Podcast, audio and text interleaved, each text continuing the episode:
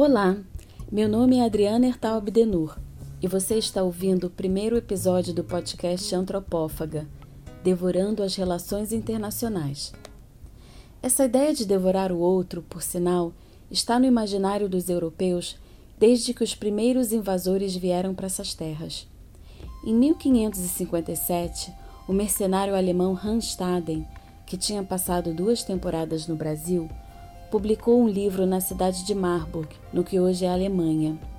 De acordo com seu relato, Staden tinha sido capturado pelos Tupinambás, e ele conta que passou parte desse tempo em cativeiro, até conseguir negociar sua liberdade, atuando como tradutor e mediador.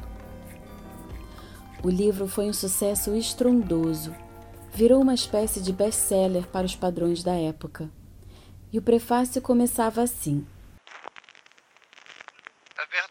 história dos selvagens nus e ferozes devoradores de homens encontrados no Novo Mundo, América, e desconhecidos antes e depois do nascimento de Cristo na terra de Hessen até os últimos dois anos passados, quando o próprio Randstad de Romberg, em Hessen, os conheceu e agora os traz ao conhecimento do público por meio da impressão deste livro.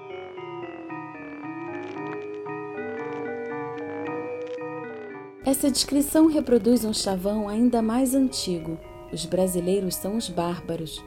No século XV, Cristóvão Colombo e Pero Vaz de Caminha tinham escrito que os habitantes originais dessa terra, até então desconhecida para os europeus, eram primitivos.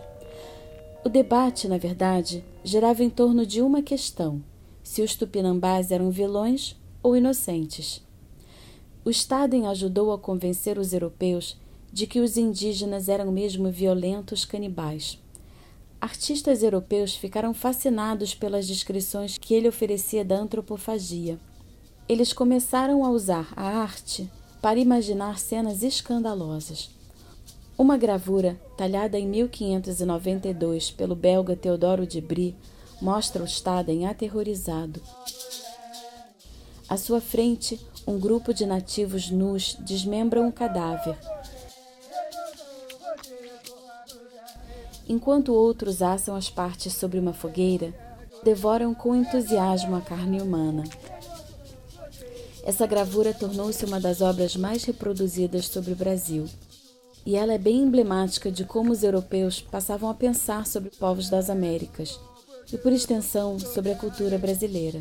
É assim que o brasileiro parece para o colonizador ocidental, um povo bruto, indomado, o outro que contrasta com o europeu supostamente civilizado. Se no início os europeus atribuíram essas características apenas aos indígenas, a ideia do brasileiro como um sujeito bárbaro persistiu. A gente não sabe até que ponto os tupinambás de fato praticavam o canibalismo. Alguns antropólogos argumentam que isso não era prática comum, ou então que era apenas uma performance, coisa para gringo ver. Outros acreditam que os povos de língua tupi devoravam sim outras pessoas, mas que eles eram altamente seletivos. Comiam apenas os inimigos capturados durante as batalhas. E supostamente, ao devorar um rival, os tupinambás acreditavam poder assimilar características daquele indivíduo. Hoje em dia, a gente sabe que o canibalismo era prática muito mais comum na Europa temos vários relatos da Idade Média contando que, em 1098, após a captura da cidade síria de Maara, os cruzados europeus devoraram corpos de muçulmanos.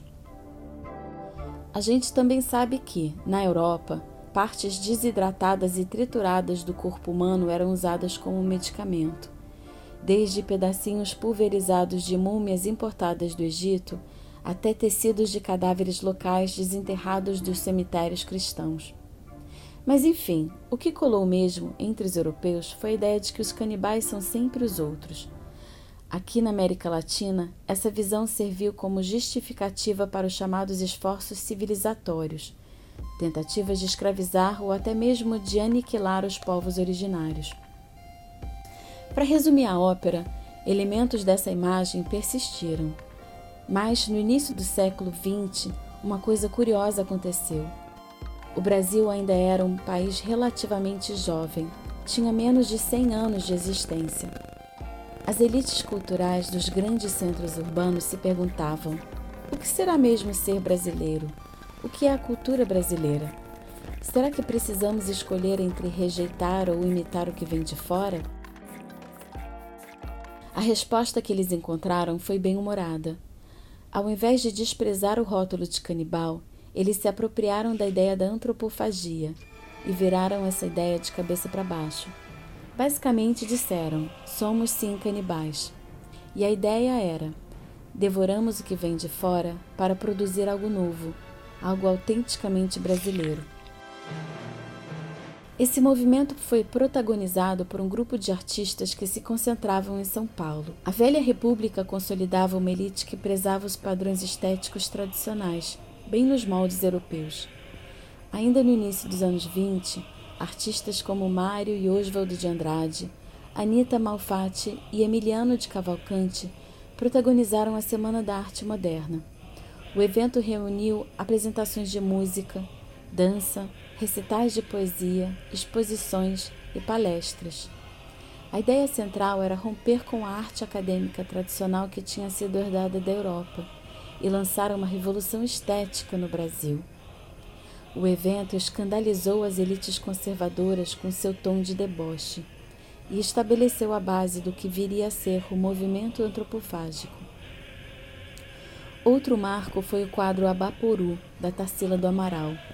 Nesse quadro, a gente vê uma figura solitária, de pés gigantescos, sentada numa planície verde perto de um cacto que brota uma flor enorme.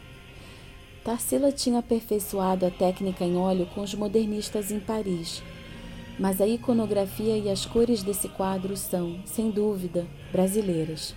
A Tarsila canibaliza o modernismo europeu e o transforma em algo inovador. O quadro é hoje considerado um clássico, virou uma das obras mais conhecidas do Brasil.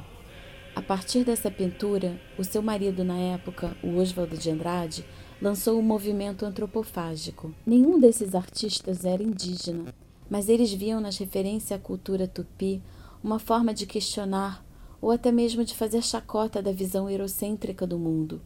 Somos sim canibais. O que eu acho interessante da antropofagia brasileira é que ela é mutante, ela se transforma ao longo do tempo. E ela não se refere apenas a uma estética brasileira, ela é sumamente política. Durante a ditadura militar, o Caetano Veloso, a Gal Costa, o Gilberto Gil e outros artistas do tropicalismo adotaram uma postura antropofágica, mesclando o popular com a vanguarda. Eles misturavam também a guitarra elétrica com o violino e o berimbau na mesma música. Esses e outros artistas incorporaram elementos de fora do Brasil na música, na arte e na arquitetura, rompendo assim barreiras e protestando contra o autoritarismo. É por isso que escolhemos o nome antropófaga para esse podcast, porque aqui vamos devorar as relações internacionais, deglutir, digerir e produzir algo de novo. Mas como você nos diz? O movimento antropofágico e a tropicália foram fenômenos artísticos. Dá mesmo para canibalizar as relações internacionais? Bem, por que não? Como dizia minha avó, não despreze o que você ainda não provou. O meu nome é Adriana, sou socióloga, mãe de dois e carioca por adoção. Produzo esse podcast em colaboração com a minha colega Laís Clemente, encarregada da edição e dos efeitos especiais. A Laís traça a rota oposta de Staden, saindo de São Paulo para conquistar a Alemanha. Dá um alô aí de Leipzig, Laís. Oi, oi! Pensem então nos 11 capítulos que vamos oferecer aqui como um pequeno banquete antropófago, dez pratos e uma sobremesa. Bom apetite! A Antropófaga é uma produção independente. Você pode ouvir todos os episódios no Spotify, iTunes, SoundCloud ou no tocador de podcasts da sua preferência. O episódio de hoje contou com cantos do povo Krahô, quem leu a sinopse do livro de Randstaden foi Marcelo Abdenur. Obrigada, Marcelo! Todas as músicas e efeitos sonoros presentes nesse episódio não possuem direitos autorais ou foram obtidas via licenças Creative Commons. Você pode ver uma lista completa na descrição desse episódio. Até o próximo!